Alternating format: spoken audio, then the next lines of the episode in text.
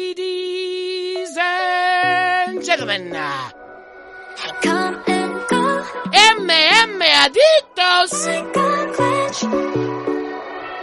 yeah I'm dead. 고장 난 듯이 보여도 it's alright, alright. 어디로 튈지 몰라 don't ask me how. 잘 모르니까 because I don't know where it goes. 맘대로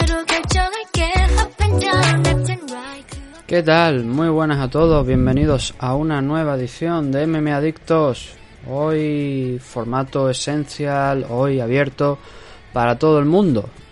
Y la cuestión es de qué vamos a hablar hoy. Bueno, los títulos siempre están ahí, ¿no? Y siempre al final acaban surgiendo alguna cosa más eh, durante el programa. Pero hoy vamos a hablar de Velator 284 y tampoco vamos a ir, digamos, demasiado en profundidad. Vamos a comentar lo que pasó en la main car, cómo quedó ese main event entre Neyman Gracie y Goiti Yamauchi y algunas cositas más que tuvieron lugar, como digo, entre esos combates principales. Antes de empezar, solemos decirlo, pero darle las gracias a nuestros patrocinadores, a los caballeros de OC. Esta próxima semana vamos a tener otra entrevista con otro equipo y con luchadores de ese equipo en preparación para ese MMA Castileón 4 que se va a celebrar el 10 de septiembre en Valladolid, en Arroyo de la Encomienda, en la Plaza de Toros. Tenéis toda la información en el perfil de Oscar Panadero en Instagram. Hemos hecho una entrevista ya esta semana con Oscar y con dos de sus luchadores, con Andrei Sarbu y con Horacio Peláez. Está en el canal de YouTube, MMA Adictos TV. Así que ahí también tenéis todos los enlaces a las redes sociales, tanto de Oscar como de Horacio como de Andrei, como la de MMA Castileón, para que tengáis toda la información, todo el FICAR y todas las novedades respecto al evento. Ahí en esas redes que se encuentran en la descripción del canal de, o sea, de la entrevista que hicimos el otro día en YouTube. Eh, nuestro otro patrocinador es eh, DragonZ.es, la comunidad de Nacho Serapio, el Netflix del aprendizaje de las artes marciales y de los deportes de contacto. Más de 100 cursos por 14 euros al mes dentro de esa plataforma. De todo tipo, artes marciales, deporte de contacto en sí, entrenamiento físico, entrenamiento con armas tradicionales de, tradicionales de artes marciales, todo ello incluido dentro de ese precio de 14 euros mensuales, todos los cursos. Además, la revista en formato papel en vuestra casa y también en formato digital se os da acceso a todo el archivo en formato digital. ¿Qué más? Pues otra serie de ventajas, 15% de descuento en productos de la marca Dragon, que tienen la tienda en su página web y otras cositas más que vienen de la mano de esa suscripción a la plataforma. Si queréis ver un listado, ya sabéis que en la página web se pueden adquirir los cursos de manera individual, fuera de lo que es la comunidad, ¿no? Pero salen más caros, 50 euros, eso sí, lo tenéis para vosotros para siempre. Pero ahí tenéis todo ese listado de lo que podéis encontrar dentro. Así que os recomiendo que le echéis un vistacito a la página web dragonz.es ya sabéis, el Netflix del aprendizaje de las artes marciales y de los deportes de contacto. Y ahora, mm, ya, una vez hechas las presentaciones, pues vamos a comentar, sin por encima, ¿no? Para acabar el sábado fuerte, o bueno, o empezar el domingo, ¿no? Depende. Eh, vamos a acabar hablando de este Velator 284 que se celebró en la noche de ayer en Dakota del Sur, eh, uno de los recintos donde allí normalmente en Sioux Falls, donde suele hacer em, Bellator algunos de los eventos. Y en concreto, en este Neyman Gracie contra Goiti Yamauchi, del que hicimos el otro día la previa, tuvimos un total de 12 combates. No vamos a pasar por la car preliminar, porque hubo algún combate que otro bastante interesante, finalizaciones fuertes, duras en esa car preliminar, en la parte baja de esa car. Pero mm, a nosotros nos interesaban especialmente dos combates que eran los más relevantes, que eran el de, de Anna Bennett contra Justin Kish, era el segundo enfrentamiento entre ambas, segunda victoria para Deanna Bennett aquí en Bellator, fue por una decisión, tengo por aquí las decisiones, un triple 29-28 y al igual que en el caso anterior en el que se enfrentaron, pues nuevamente consiguió la norteamericana ese triunfo en 125 libras. Esto pues mm, sitúa, bueno, ya estaba por delante de Ana, pero ahora pues la la fianza ¿no? en esa sexta posición que tenía y que va a seguir teniendo por delante de Justin Kish que está justo debajo de ella. Mm, el siguiente enfrentamiento realmente no fue una sorpresa porque era más incógnita, no, no sabía cómo podría eh, rendir Marcos Breno eh, al primer nivel, peleando contra el noveno ranqueado de la categoría Bantamweight, Josh Hill. Y Marco Breno derrotó a Josh Hill y además pues prácticamente controlando el combate casi de inicio a fin. Pasó poquillos apuros, aún así la decisión unánime es un doble 29-28 y un 30-27, siempre en favor del brasileño.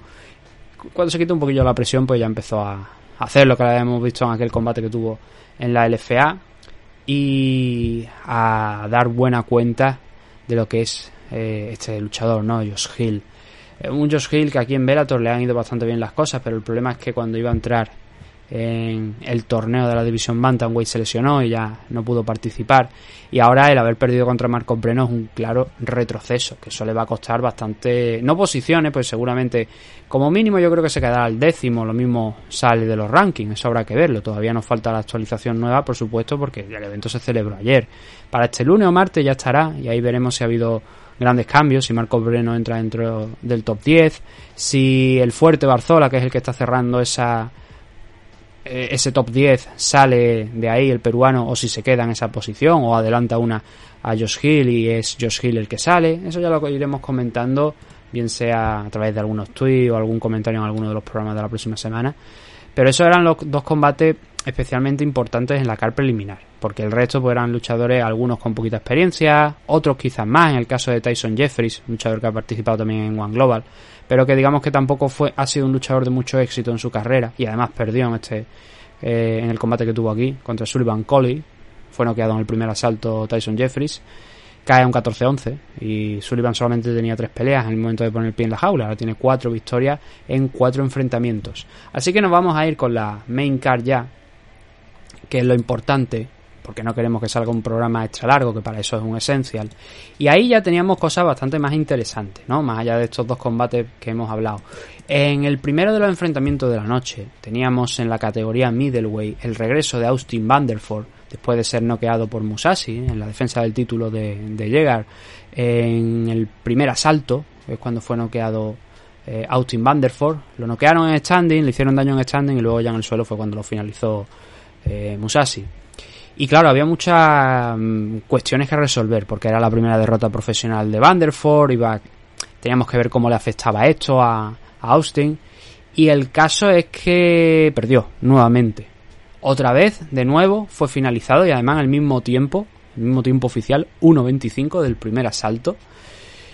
Y es que Aaron Jeffrey lo hizo perfecto desde el inicio.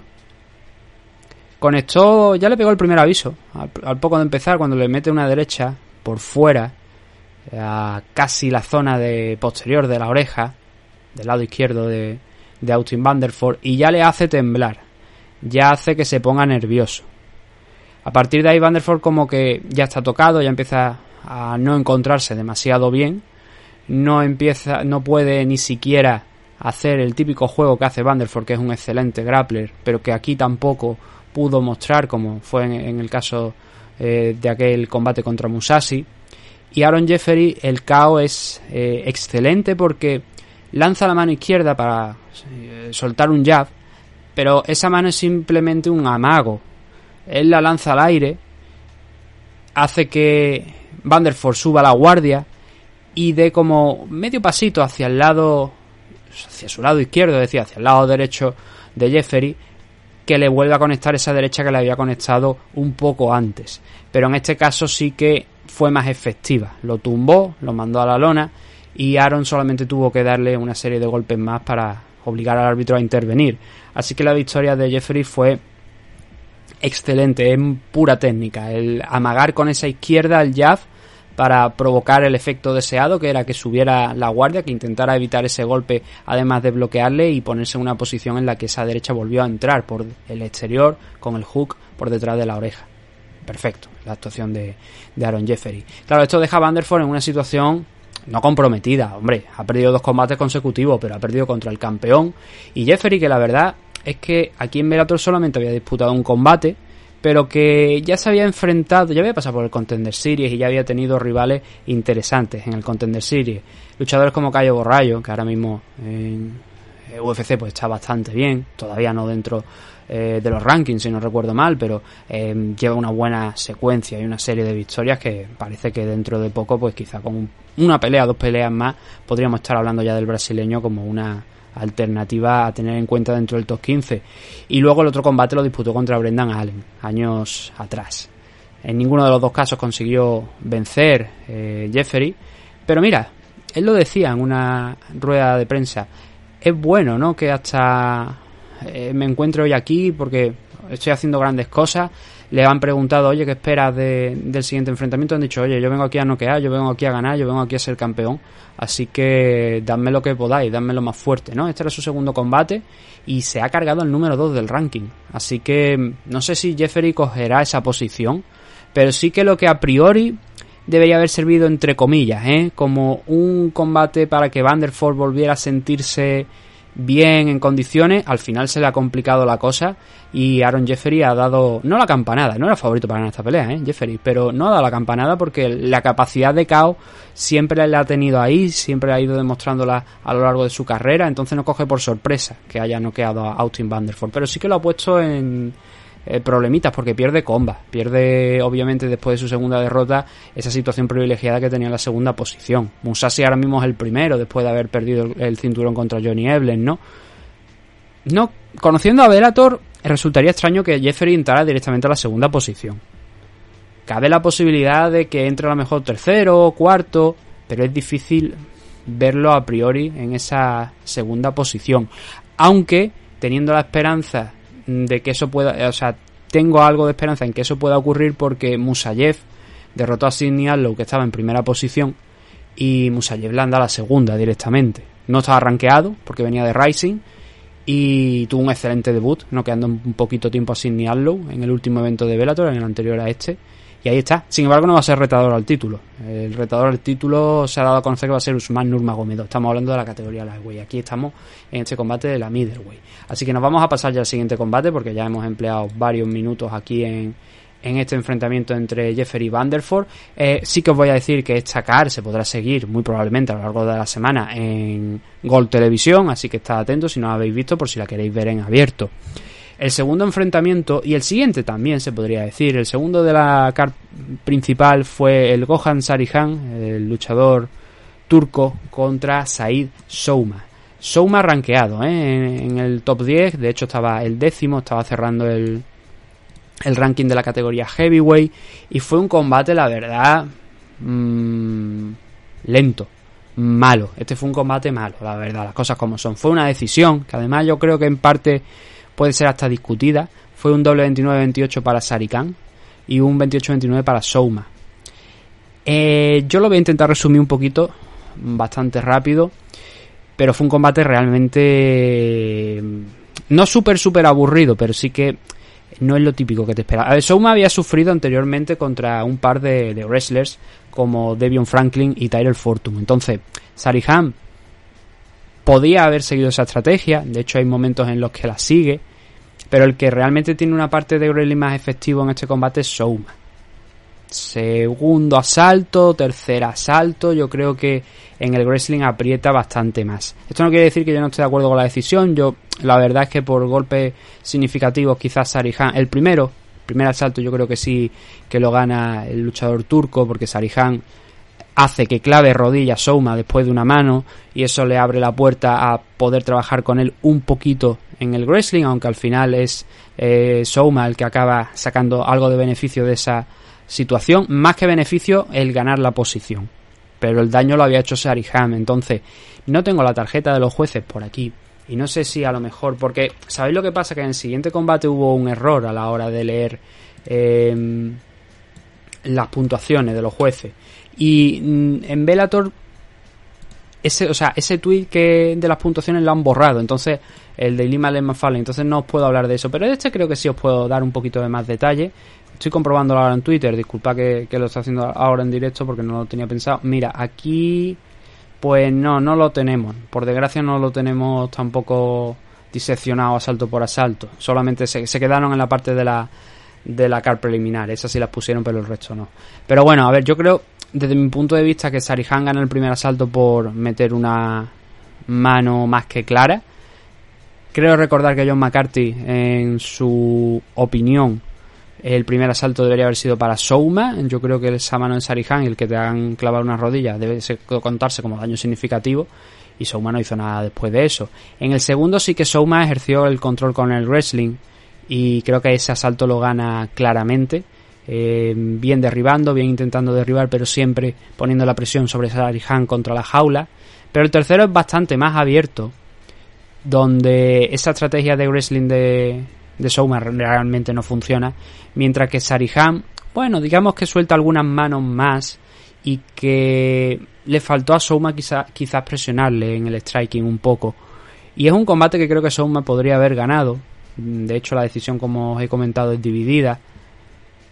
Pero quizás le faltó un, una chispa más, algo más de brillo en el tercer asalto, sin saber realmente cómo estructuraron los jueces, o sea, cómo dieron las puntuaciones los jueces según los asaltos. Pero mi sensación es esa, que el primero y el tercero puede que sea donde Sarihan los ganó, porque el segundo yo creo que no hay discusión que es para Souma, pero el daño del primer asalto, más las manos adicionales que iba metiendo en el tercero frente al trabajo de Souma, creo que le dio esa victoria para a Sarihan, al turco. Pero fue, ya digo, una historia bastante gris. No fue un combate para nada entretenido. Pero que bueno, en el caso de Sarihan le va a servir para entrar dentro de los rankings. De los. Seguramente va a quitarle esa décima posición a Said Souma. Y con cuatro victorias consecutivas no sería de extrañar que Sarihan entrara ahí en, en esa décima posición. Solamente tiene una derrota en Bellator, que fue en su primer combate contra Steve Mowry, que también estaba en estacar un tipo súper alto, ¿eh? ¿eh? Cuando lo veía delante de Moldaski decía, joder, eh, le supera por varios centímetros. Eh, ahora iremos, por supuesto, con ese combate, ¿no? Pero en este caso, pues Arihan, eso. cuatro victorias consecutivas, un total de un 8-1 de récord, habiendo solamente perdido contra Steve Mowry en el combate inicial que tuvo en Bellator. Y Souma, pues dos derrotas consecutivas. Que bien podrían haber sido tres, de no haberse lesionado Vital y Minakov en aquel combate que tuvieron ambos, pero que son dos. Y además dos decisiones divididas. Pero en este caso sí que tengo la sensación de que realmente no ganó este enfrentamiento y, de lo contrario habría sido, entre comillas, sorpresa verle perder. Aunque ya digo, John McCarthy pensaba que había ganado el combate. Tres derrotas para él, dos victorias, para un total de 8-4 de récord. El siguiente combate, el de Ilima Lake McFarlane contra Bruna Ellen. En este caso tuvimos otra decisión, que fue un 30-27 y un doble 29-28. En un primer momento en la jaula leyeron la decisión como dividida, con un 28-29 en favor de Bruna Ellen. Pero creo que la decisión es correcta. Creo que la decisión debería ser como mucho un 29-28, pero sí que para Ilima Lake McFarlane. ¿Por qué? A ver, analizando un poquito los asaltos, es una actuación gris de Ilima Lake McFarlane. Y ahora hablaré un poquito sobre cómo, lo, cómo la he visto. Yo que he seguido prácticamente casi toda su carrera aquí en Bellator, ahora os comentaré, porque teniendo en cuenta que ha sido campeona, creo que, hay que hacer una valoración. Em, el primer asalto es ese asalto típico de estudio de las dos, de no atreverse a apretar el gatillo demasiado. Hasta que Ilima Ley Fallen pues dice, bueno, vamos a intentar presionar un poquillo más, vamos a dejar ir eh, las manos. Esta clase, este combate es esta clase de combate donde tú tienes a una grappler y esa grappler sabe que en algún momento va a tener que saltar para ir a por el takedown. Y se notó que en el primero y en el segundo asalto, ese momento clave para el Ley McFarlane era en torno al último minuto, cuando se estaba llegando al último minuto del asalto. Porque ejecutó el mismo plan. Esto era mantener una distancia en striking, mantenerse activa, eh, que Bruna Ellen no le superara al menos en ese campo, sin tampoco exponerse demasiado, y luego intentar abrir la diferencia en ese último minuto en el suelo. En el primer asalto lo logra, logra el takedown. En el segundo, eh, no tengo anotaciones y voy de memoria, pero en el minuto 15 final creo que es cuando realiza ese movimiento y la derriba también. Por lo que iba abriendo esa diferencia en los dos primeros asaltos. Claro, el segundo yo lo tengo para Ilima Lema Farlane. El primero es quizás donde puede haber una relativa duda. Según John McCarthy, el segundo también lo gana Bruna Ellen. Puede ser que sea por el striking, por manos significativas, pero tampoco vi una diferencia enorme entre ellas en ese campo. En el tercero, Bruna Ellen, en respuesta a un intento de takedown de Lima McFarlane con bastante más tiempo que en los asaltos anteriores, porque McFarlane ahí se sintió más fuerte en ese tercer round, casi la sorprende agarrándole una guillotina durante bastante tiempo. Y creo que esa es la base de, desde mi punto de vista, el, ese asalto que le dan a, a Bruna Ellen en las puntuaciones. Yo creo que es ahí, que es esa guillotina. Es el movimiento más peligroso de todo el asalto. Y McFarlane después de liberarse con mucho esfuerzo, es verdad que se coloca encima y consigue soltar algo de Gran Pound. Pero si tú valoras cuál ha sido el movimiento más peligroso, cuál ha estado más cerca de finalizar la pelea, fue esa guillotina de Bruna Ellen. Pero se cansó y tuvo que soltar. Y ahí fue donde Ilimale McFarlane pues, encontró la forma de llegar viva hasta el final del combate. La decisión, insisto, creo que es correcta. Creo que Ilimale McFarlane con los dos primeros asaltos debería, ser, debería haber sido y fue suficiente para ganar la decisión. No estoy de acuerdo con el 30-27 de, de Bell, que lo hemos visto en otras ocasiones jugando, pero aquí también en Bellator. Y tengo mis dudas de cuál es el asalto que le han dado a Bruna Ellen, porque ya digo, eh, no anoche se publicó ese tweet, pero después no lo he vuelto a encontrar. Creo que lo borraron. Y dijeron que la decisión era esta porque se habían equivocado, pero borraron ese tweet original donde habían publicado las puntuaciones. Y en las páginas que suelo mirar para ver el detalle de las puntuaciones no lo he encontrado. Así que no os puedo informar de qué asalto ganó Bruna Ellen ni si se corresponde con la visión que yo tengo. Pero yo sí que creo que esa guillotina es lo que más hay que destacar de Bruna Ellen en este combate y, se realizó en ese tercer asalto. McFarlane esquiva una bala. Se habría puesto con tres derrotas consecutivas. Y estuvo ahí, ahí, ¿eh? Jugó con fuego. No fue un combate bueno para Ilima McFarlane. Fue un combate bastante gris pero consiguió la victoria. Salvó ese posible problema de haberse puesto con tres derrotas y sube a un 12-2. Ahora Bruna Ellen se queda con un 6-4. Aquí en Bellator, en, pues bueno, luces y sombras, ¿no? Ha ganado los mismos combates que ha perdido. Eso quiere decir que tiene cuatro victorias y cuatro derrotas. Por cierto, hoy se ha anunciado que Beta Arteaga ha renovado con Bellator hasta 2024 y eso es importante también desde el punto de vista de la división Flyway porque ella está en quinta posición, justo por delante de, Anna Bennett, de la que hemos hablado hoy, y por debajo de Lima Lake McFarlane, eso también. Ahora, lo que yo os quería comentar, con esta actuación, después de haber seguido gran parte de la carrera de Lima Lake McFarlane, tengo la sensación de con esa idea que tiene ella de volver a optar al cinturón y retirarse peleando contra Liz Carmuch, una de las personas con las que ha entrenado y que le han hecho estar ahí, creo que no se va a llegar a cumplir. La posibilidad de un combate con Liz Carmuch a lo mejor, pero es que a Liz Carmuch es la campeona. Entonces, con este tipo de actuaciones, siento que gente como Denise Kielholz, Kana Watanabe no lo llego a saber, porque Kana Watanabe es una luchadora muy peculiar, es judoka. Y su striking, digamos que bastante paupérrimo bastante pobre. El de Lima Lema Fallen tampoco es que esté mucho más allá. Pero creo que es un poquito mejor que el de Kana Watanabe. Entonces, eso sería una batalla entre dos grapplers que creo que podría ser un combate más abierto para el Lima Lema Fallen. Con Dennis Kielholz, que es una kickboxer, no la acabo de ver. Eh, conseguí de, no, acabo, no acabo de creerme que Ilima Fallen puede derrotar a Dennis Kielholz visto los últimos combates que ha tenido. Las strikers son su talón de Aquiles son el tipo de luchadoras que más problemas le generan. Es normal, ella es grappler.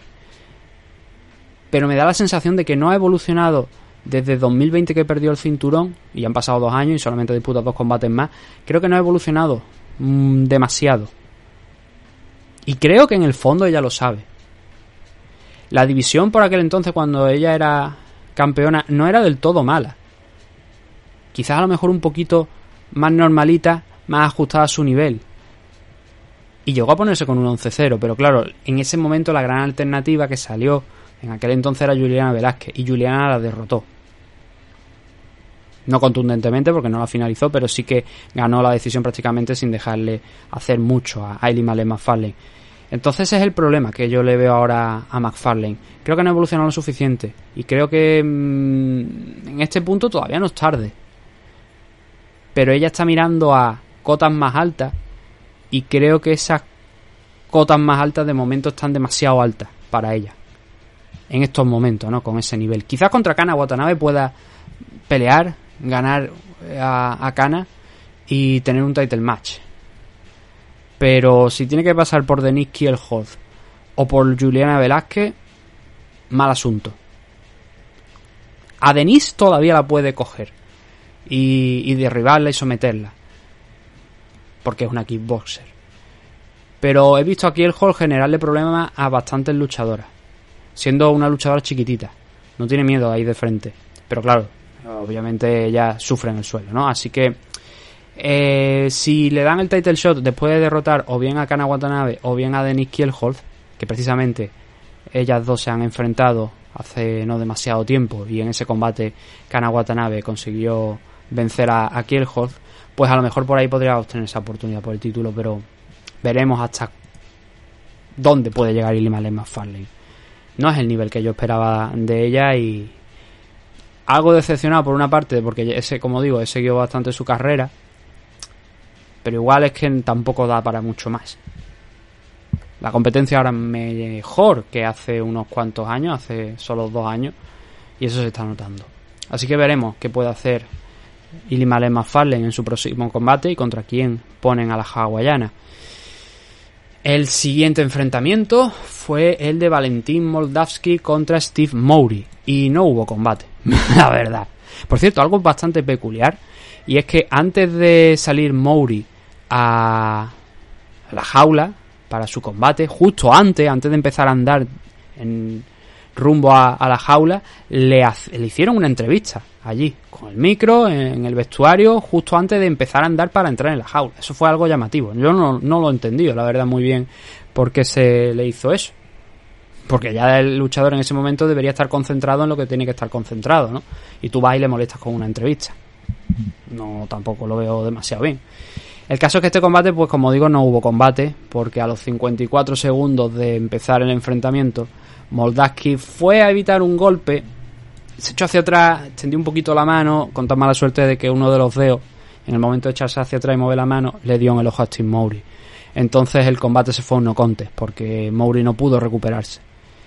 Y se decretó eso, un no contest por un eye accidental, un piquete de ojos accidental. Así que combate nulo, combate que no sirve para nada. Combate que veremos si lo reprograman para otro evento de Velator o, o, qué es lo que hacen. Por cierto, no vi a Fedor en la esquina de Valentín Moldaski. Eh, es un, uno de los entrenadores, es un Fedor Boy. Pero no estaba allí en la noche de ayer, o al menos no lo vi. No me, no me di cuenta de que estuviera Fedor Emelianenko en la esquina de Moldaski. Las entradas me las suelo saltar a veces, ¿no? Vi lo de Mowry y no me, no me di cuenta, pero sí que vi que cuando estaba calentando Moldaski no lo estaba haciendo con Fedor o no se le veía en el vestuario. Igual estoy yo equivocado, ¿eh? eh estaba en primera posición del ranking. Esto habría supuesto un... Pues bueno, un ascenso no. Seguramente un title match para Steve Mowry, porque está invicto, tiene un 10-0 y ahora pues tiene este conteo adicional, ¿no? Está en quinta posición, habría supuesto ese salto mayúsculo en los rankings. Así que eso fue el Comain Event, porque no hay nada más que comentar por desgracia. Eso sí, como he dicho, tendremos que estar atentos a ver si reprograman este combate o, o hacen otro con estos dos luchadores.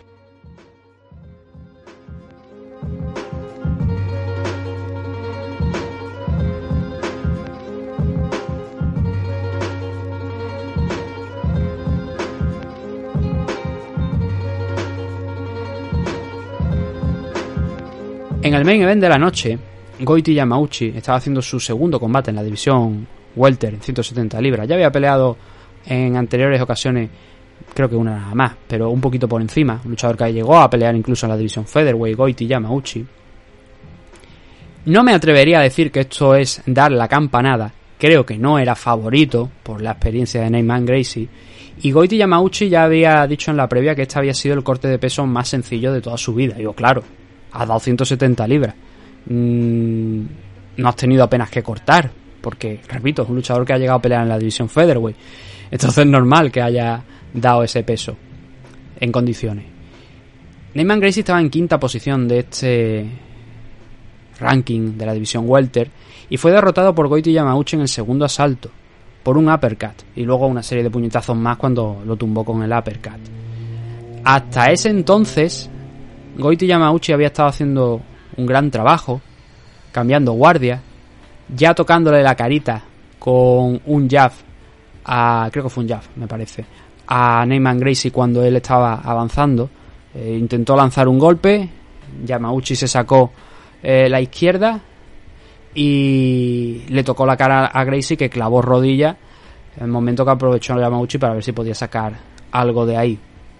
A Neyman ya eso pasó relativamente pronto en el primer asalto y eso ya lo sacó un poquito de, de lo que era ese primer round, esos primeros cinco minutos. Entonces tuvo que empezar otra vez a coger la forma, a calentar, a intentar pillar a, a, Yamauchi y por el final del primer asalto ya estaba haciéndolo pues más o menos bien. Pero Yamauchi, que es un excelente maestro en el suelo, eh, ya iba frenando, ya iba lanzándolo contra el suelo. Es un tío que además, Yamauchi, como también apuntaba John McCarthy durante la retransmisión, que él se contenta con que lo derriben porque sabe que puede. En muchas ocasiones no tiene problemas porque, como digo, es un maestro del Brazilian Jiu-Jitsu y, tiene bastantes victorias por sumisión. Y el tipo es muy bueno en ese campo, ¿no? Entonces no tiene problemas con que lo derriben. Pero aquí en este combate tomó un poquito también la iniciativa. En el segundo asalto vimos como derribó a, a Neyman Gracie cogiéndolo en el clinch y lanzándolo contra, contra el suelo, zarandeándolo hacia un lateral y tirándolo hacia el suelo. Neyman Gracie estuvo con relativo peligro en esa posición de eh, estar boca arriba con la guardia porque metió un par de upkicks en dos eh, situaciones diferentes, en dos momentos diferentes de ese segundo asalto que, oye, eh, hemos visto caos con upkicks y Yamauchi tenía que pensarlo, ¿no? Pero estaba siendo un combate bastante tranquilo para Yamauchi que con poquitas acciones peleando a la contra, cambiando de guardia, moviéndose en ocasiones en la parte exterior de la jaula, a veces intentando acercarse un poquito más al centro, pues iba puntuando e iba sacando un poquito de sus casillas a Neyman Gracie. Eh, Gracie empezó a utilizar el jab con más frecuencia para ir marcando puntos, para ir eh, midiendo esa distancia nuevamente contra Yamauchi. Y Goiti lo que hizo fue tras una secuencia de jabs, bajar los brazos, pero totalmente, anular, o sea, quedarse sin guardia, a sentir con la cabeza e, e invitar a Neyman Gracie a seguir soltando, que fuera de frente con él. Y Neyman lo hizo, cayó en la trampa, porque eh, empezó a perseguir a Yamauchi con jabs, Yamauchi encajando la gran mayoría sin ningún tipo de problema, pero hay llega un momento donde Yamauchi ya no retrocede más, sino que se queda clavado. Entonces Neyman se le echa prácticamente encima. Es en ese momento donde Yamauchi gira un poquito el cuerpo, mete un uppercut directo al mentón de Gracie y lo manda a la lona para finalizarlo con una secuencia de golpes posteriores. Esa es la secuencia, es para verlo. No solamente el uppercut, sino ese momento en el que Yamauchi baja los brazos y parecía que es que estaba, es que lo sabía. Bueno, le preguntó McCarthy en la, en la entrevista posterior, dice, ¿era tu plan cuando bajaste los brazos? Y él dijo que, que sí, que sí, que estaba esperando, que veía que podía clavar eso y, y que aprovechó en ese momento que veía que se estaba echando ya encima para soltar el uppercut porque creo que Gracie a lo mejor pilló un poquito de exceso de confianza cuando veía que que estaba llegando bien con el jab y que estaba empezando a frenar a Yamauchi. No a frenarlo en, demasía, ¿no? Porque realmente yo creo que estaba perdiendo también ese asalto en Neyman Gracie, pero estaba empezando a puntuar, a sentirse bastante mejor en ese segundo asalto. Y de golpe y porrazo, con ese uppercut, Goiti Yamauchi le finalizó. Era un combate de dos grapplers, porque es lo que son, pero ya os comenté en la previa que eh, en el combate anterior de Neyman Gracie fue contra Logan Storley, que también, en ese caso, él es un wrestler. Eh, Neyman Gracie es un practicante brasileño en Jiu-Jitsu. Eh, y ese combate se decidió al final en el striking. Aquí, pues se ha decidido también en el striking. Pero la cuestión aquí es. o sea, un, un, comentario que quiero hacer es que esto es algo que Yamauchi viene haciendo últimamente. Él tenía la idea de mejorar en ese campo, y ya lo vimos cuando, por ejemplo, noqueó a Chris González. Ahí se le vio que, vale, es un luchador de Brazilian Jiu-Jitsu, lo conocemos todos. Es muy bueno en ese campo, pero ¿puede hacer algo más? Esa pregunta que te suele hacer, ¿no? Como aficionado. ¿Puede mm, pelear en el striking o por lo menos defenderse? Lo hizo con Chris González, lo noqueó. Y aquí lo ha vuelto a hacer contra Neyman Gracie. Claro, la victoria contra Chris González no es igual de importante que esta victoria contra Neyman, porque Neyman está en quinta posición de la división Welter. Así que fijaos, de golpe y porrazo también, como hemos dicho antes, se va a colocar pues seguramente en esa quinta posición o en la sexta, pero en ese margen. Y Yamauchi va a entrar muy, muy fuerte a esa división Welter. Él ha dicho que su sueño es ser campeón en esta división. Curioso, ¿no? no es un luchador que hemos visto en la Lightweight y que de no haber sido por una decisión que creo que tenía ganada contra Dan Moret, pues podría haber optado Mm, no sé si optado al cinturón, pero desde luego se habría puesto con cuatro victorias consecutivas y si luego le hubiesen dado a lo mejor la de Chris González u otro rival, podría haber ya dado el salto, ¿no? A, por el título. Sin embargo, pues bueno, tuvo ese combate contra Chris González, que fue un poquito más allá de 155 libras, fue en 160 y ya pegaron el salto. Creo que fue Chris González, me parece, el que, el que falló el, peso y, entonces se decretó un, un catchway, si no recuerdo mal, en 160. Pero ya se ha establecido aquí en 170. Eh, Goiti tuvo un combate, digamos, de calentamiento contra Levan Choheli. Y ahora, pues, esta victoria aquí contra Neyman Gracie. Por delante tiene a, si entra en quinta posición, tiene a Douglas Lima, a Jason Jackson, a Michael Page, a Logan Storley. Creo que un combate contra Douglas Lima es factible, creo que puede ganarlo. Jason Jackson derrotó a Douglas Lima a base de wrestling en el último main event que vimos de Bellator. Michael Page lo veo más complicado. Logan Storley es el actual campeón interino porque como sabéis la situación ahora en Ucrania es la que es y Yaroslav Amosov está combatiendo allí. Así que de momento no puede defender el título. La cuestión es qué van a hacer, ¿no? Porque eh, Michael Page pelea creo que dentro de dos semanas o la semana que viene, ¿no? Creo que es la semana que viene contra Mike Perry en el Reino Unido en un combate de Bare Fighting y por tanto no va a estar ya de aquí a final de año porque le han liberado para, o sea, sigue bajo contrato con Velator, ¿no? Pero Velator le dijo, sí, sí, puedes cogerlo porque no tenemos planes ahora mismo para ti, porque viene de perder contra Logan Storley. Parece que Jason Jackson quizás es el que debería tener una pelea con Logan Storley para limpiar esa zona alta, ¿no? Y por tanto, creo que Yamauchi, el rival más interesante que le queda a él en estos momentos es Douglas Lima, porque es una un combate que creo que puede ganar como digo, insisto, hay que ver ese combate contra, eh, contra Lima de, Jackson para ver por qué pienso yo que Goiti Yamauchi puede ganarle. Son tipos diferentes de luchadores, eh, Jackson y, y Yamauchi, son grapplers diferentes. Uno es un wrestler. En el caso de Yamauchi es un practicante brasileño Jiu-Jitsu que, como digo, le da la bienvenida a todo aquel que quiera entrar en la guardia. Pero contra Lima tendría que ser un poquito más activo porque en el striking va a ser difícil que pueda competir contra Douglas Lima, es donde se encuentra más cómodo Douglas. Y, y Yamauchi ya ha visto que por otros combates puede apretarle en el suelo a, Lima. Y sería una victoria también, no solamente que, como estamos diciendo, factible, sino súper importante para Yamauchi porque estaríamos hablando de que ha derrotado a todo un campeón de la división. Y eso siempre suma, sin ningún tipo de duda. Así que esto es eh, nuestra revisión, nuestro resumen de Velator 284. Lo siguiente, obviamente, no va a ser el Velator 286, ¿no? Va a ser el Velator 285, pero en este caso vamos a tener que esperar un poco más de un mes, porque nos vamos a ir a eh, el Reino Unido, en este caso a Irlanda, para ver a Benson Henderson contra Peter Quilly, el tercero contra el quinto de los rankings. Además de esto, tenemos el Comain Event, si Dios quiere, vamos a cruzar los dedos, a Joel Romero contra Melvin Manhoef. Es un combate ya de dos luchadores veteranos en la división light heavyweight, pero que aquí van a llover las tortas, ¿eh? Yo creo que todo el mundo conoce ya a Melvin Manhoef y todos sabéis también de lo que es capaz Joel Romero. Así que si a Joel no le da eh, ese día la neura de no, hoy voy a hacer wrestling, hoy voy a hacer eh, grappling aquí en el suelo con Melvin Manhoef. Si Joel es fiel a ese estilo que tiene, entonces vamos a ver, vaya, un combate a la altura del Paulo Costa contra Joel Romero. Luego también hay otros combates aquí que se pueden rascar, como Matt Barnell frente a Pedro Carballo, o Liam McCourt frente a Diana Silva, Georgie Caracanian, pero como os podéis imaginar también esto es una card donde hay mucho luchador del Reino Unido y especialmente de Irlanda, porque es donde se va a celebrar el evento, ¿no? Así que de eso ya tendremos tiempo para hablar, porque todavía queda más de un mes. Y por supuesto, pues cuando se realice el evento también lo analizaremos para ver qué es lo que ha ocurrido. Así que hoy ya lo vamos a dejar. Vamos a poner punto y final a este análisis de Velator 284, rapidito, 40 minutitos, pero suficiente. Hay esa píldora, ¿no? Para que vosotros tengáis conocimiento de lo que ha pasado en Velator.